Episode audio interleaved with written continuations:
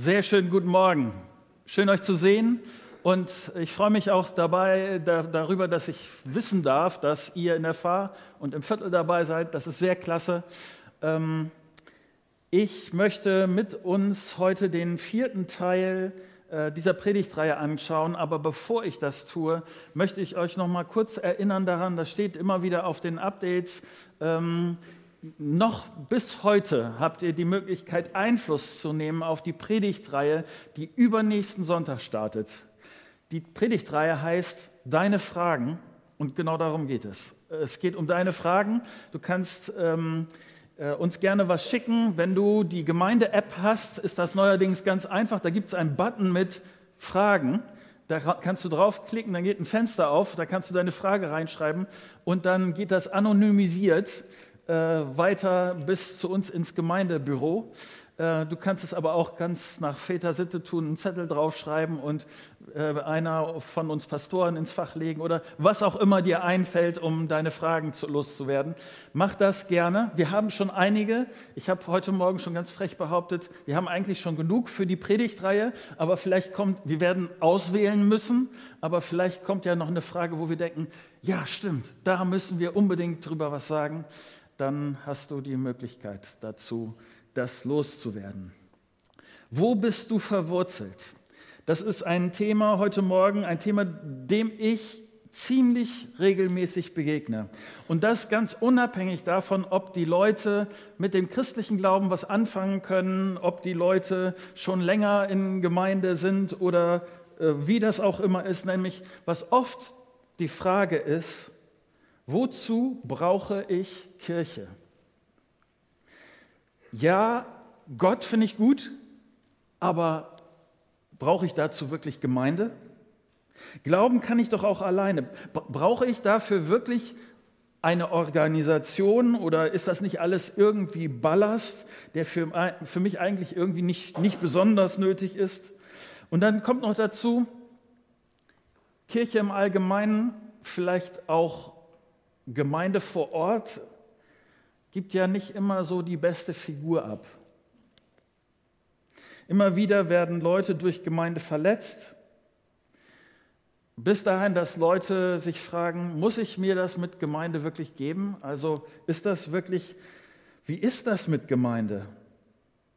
Und ich will heute mit euch darüber nachdenken, warum ich denke, dass das sinnvoll ist. Oder warum es eigentlich gar nicht darum geht, was ich denke, deshalb gucken wir uns diesen Text an. Ähm, die Frage ist nämlich vielmehr, was Gott sich dabei gedacht hat. Bevor ich da aber mit euch einsteige, möchte ich gerne ähm, mit euch beten. Und wenn das geht, dann steht doch noch mal mit mir äh, dazu auf.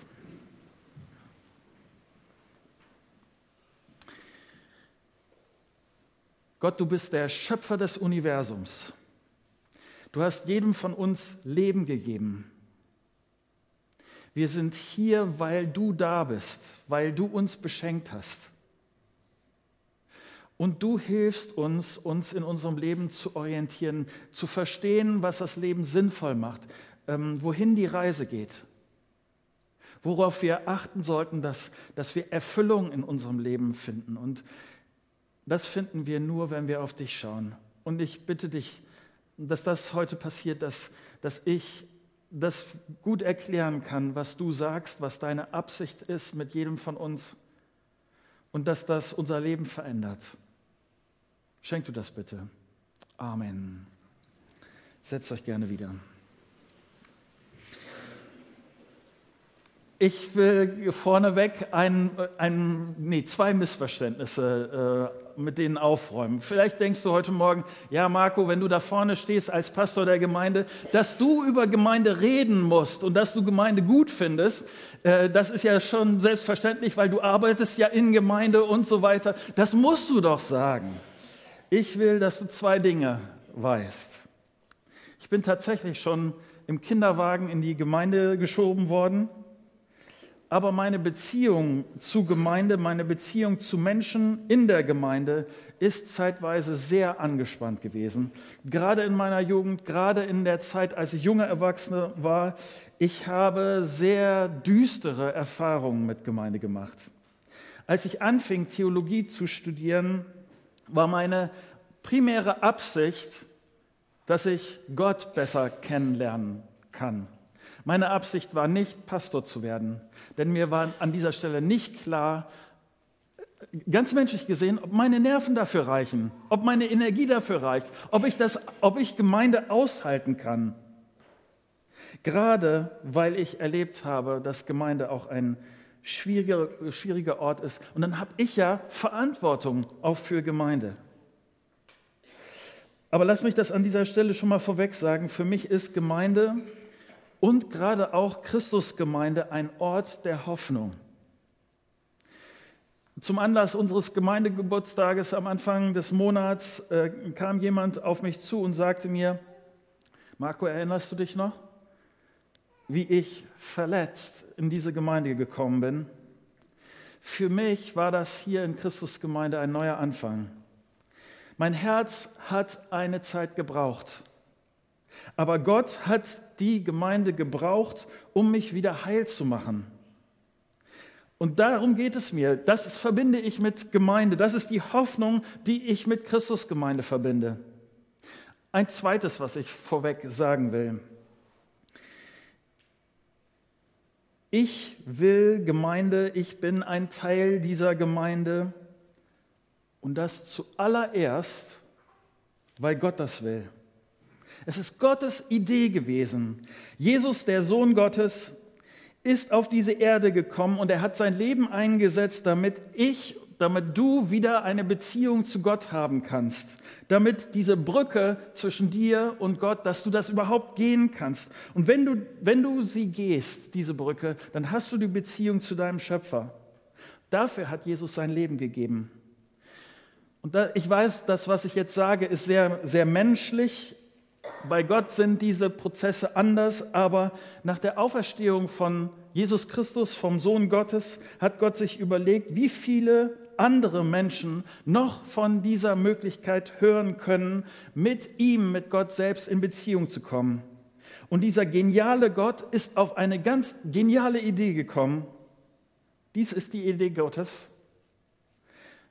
Die Gemeinde, die Gruppe von Leuten, die Jesus nachfolgen, ist die beste Möglichkeit, dass Menschen von meinem Sohn Jesus Christus hören und dass Menschen es lernen, mit meinem Sohn Jesus unterwegs zu sein, ihm zu folgen.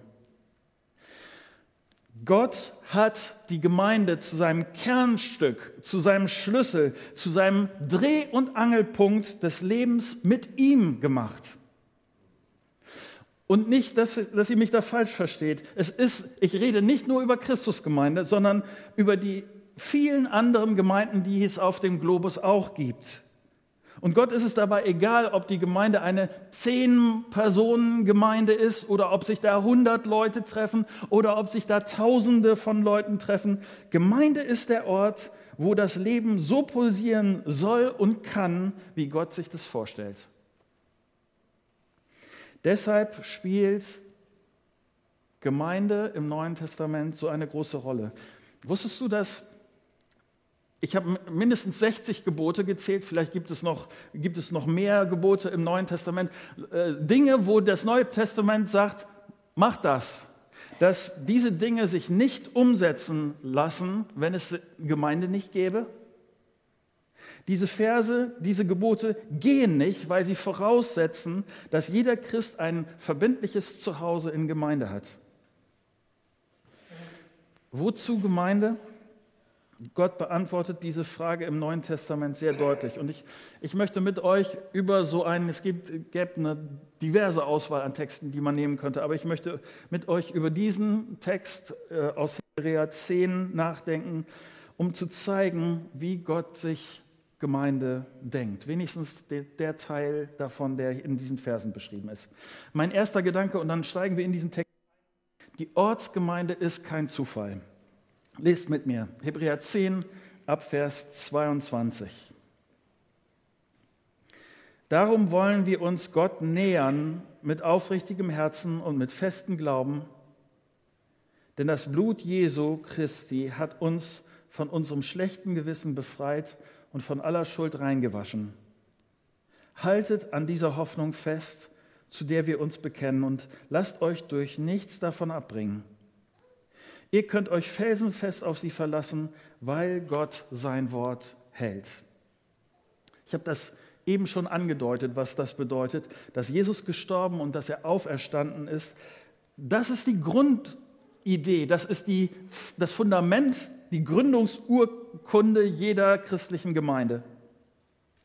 Es macht auch den kompletten Unterschied für diese Gruppe von Leuten, für dieses Treffen von Leuten.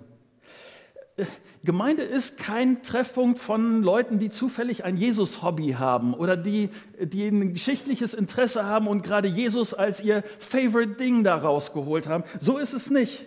Gemeinde ist auch nicht zuerst ein Ziel, wenn ich äh, Lebenshilfe brauche, wenn ich wissen will, wie mein Leben irgendwie besser funktioniert.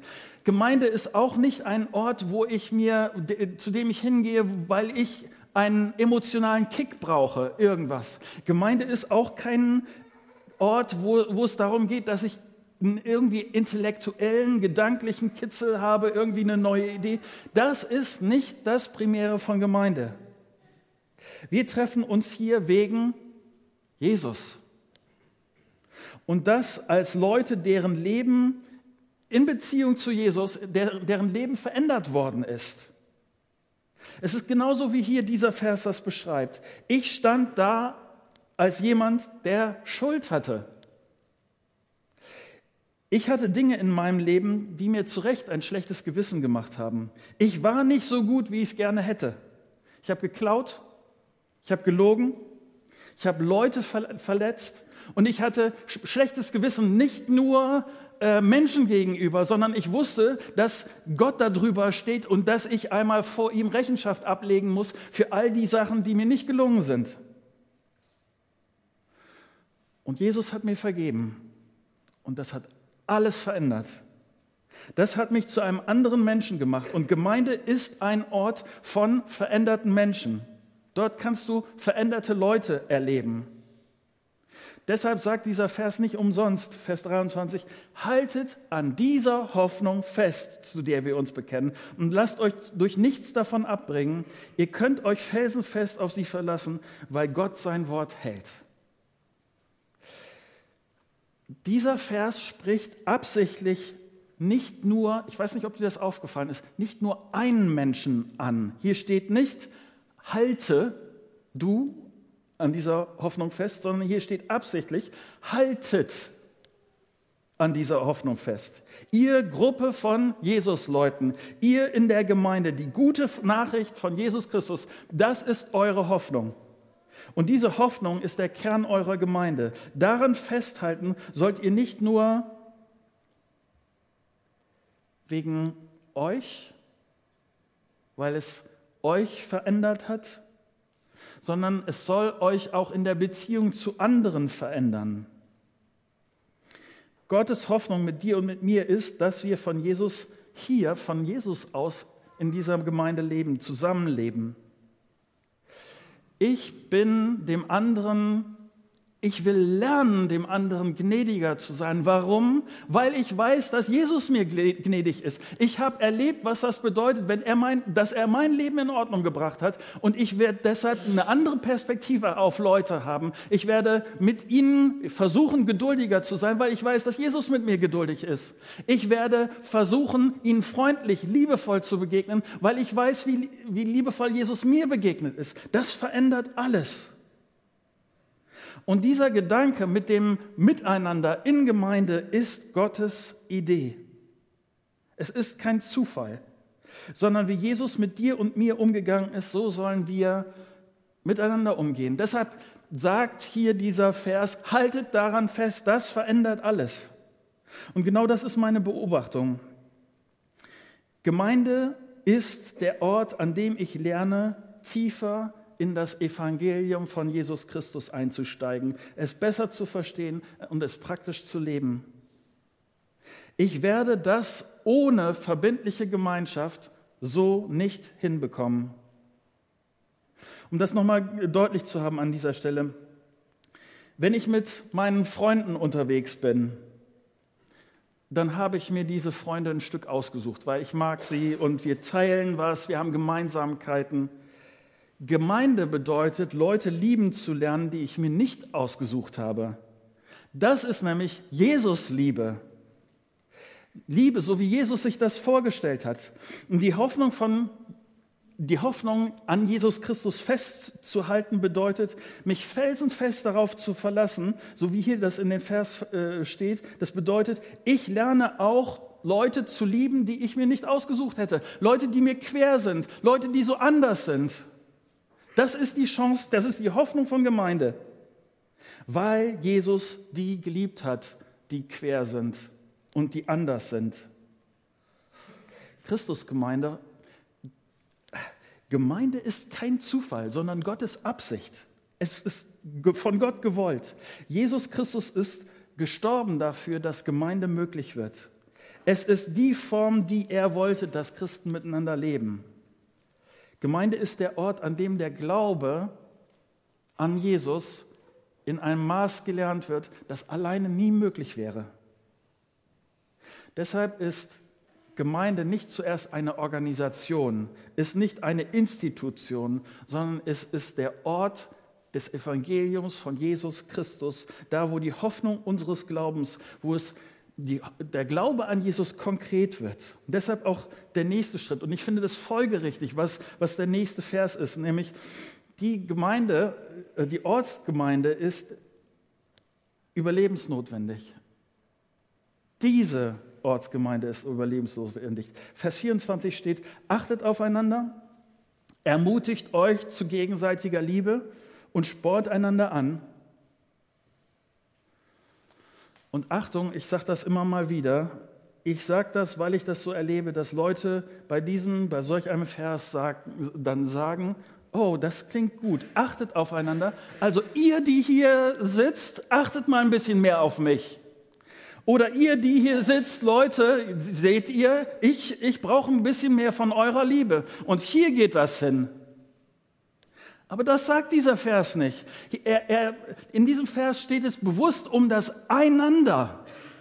Es geht um das Gegenseitige. Es geht um das Miteinander. Hier steht, wenn du an Jesus glaubst, wenn du dich auf ihn verlässt, dann wirst du mehr und mehr von dir selbst wegschauen können auf andere, weil du durch Jesus Sicherheit hast, weil du keine Angst hast, nicht zu kurz zu kommen, weil du keine Angst hast darauf, dass, dass dir irgendwas fehlen wird, weil du, weil du in Jesus sicher bist, weil, er, weil du weißt, er kümmert sich um dich. Deshalb kannst du dich anderen zuwenden, kannst du auf andere sehen. Jesu Liebe zu dir wird dich so sehr beschäftigen, dich so sehr prägen, dass du denkst, wenn Jesus mich so sehr liebt, hey ja, dann lasse ich diese Liebe auch zu den anderen durch. Achtet aufeinander ist keine Einbahnstraße, alles zu mir, sondern wir zueinander. Achtet auf, aufeinander bedeutet wir gegenseitig. Ich habe mich an dieser Stelle gefragt und du dich vielleicht auch, wie, wie sieht das praktisch aus? Wie, wie spornen wir uns zu gegenseitiger Liebe an? Und ich mache das heute hier in der Predigt. Ich versuche das mal sehr konkret. Wie sporne ich denn an, Gutes zu tun? Vielleicht ist das bei dir anders, äh, aber was, was ich erlebe ist, äh, dass schnell kritisiert wird, wenn irgendjemand was falsch macht. Und interessanterweise wüsste ich keinen Bibelvers, der, der sagt, wenn ihr zusammenkommt, dann kritisiert euch mal ganz schnell. Steht nirgendwo. Also komm nachher zu mir, wenn du einen Vers weißt. Ich kenne keinen, wo, wo, wo in der Bibel diese Ansage steht. Warum nicht? Vielleicht, weil es uns sowieso so leicht fällt, die Fehler der anderen zu sehen? Schnell das Elend der anderen zu erkennen, vielleicht weil es so einfach ist, dem anderen auch seine Fehler vorzuhalten. Deshalb ist, vermute ich, der, die Betonung dieses Verses anders. Marco und ihr Leute in der Christusgemeinde, auf wen achtest du im positiven Sinne? Wen spornst du zu gegenseitigen Liebe an? Wen feuerst du an, Gutes zu tun? Jetzt mal ernst, ganz konkret letzte Woche. Was hast du gemacht? Ich bin dankbar für die Leute, äh, die ich erlebe hier in, ähm, ist ja äh, an dieser Stelle ein Beispiel, ist immer nett, wenn, wenn, ähm, wenn es nicht mit mir zu tun hat, sondern wenn, es, wenn ich das beobachtet habe und jemandem anderen dafür äh, das Lob geben kann. Und so in diesem Moment habe ich wirklich daran gedacht. Letzte Woche sitzen wir mit ein paar Leuten zusammen und dann einer von diesen Leuten sagt, äh, ich werde mich für einen neuen Job bewerben. Und das wird spannend werden. Ich weiß nicht genau, was dabei rauskommt. Und ich finde das immer eine schwierige Situation. Und dann sagt ein anderer ihnen, du äh, sei mutig. Verkauf dich nicht unter Wert. Sag, was du kannst. Halt das nicht zurück, sondern sag einfach fröhlich, dass du, äh, dass du Erfahrung da und da hast und so. Und der andere sagt, okay, ja, gut. Verstehst du? Anfeuern, ermutigen, liebevoll vorwärts äh, zusammen. Ich sage dir, was ich an dieser Stelle als größte Hürde empfinde. Leute wollen überhaupt nicht, dass du ihnen so nahe kommst, dass du mitbekommst, was sie beschäftigt. Leute wollen überhaupt nicht, dass du mitbekommst, an welchen Stellen du sie ermutigen kannst. Ich will lieber ein Anonymer in der Masse bleiben.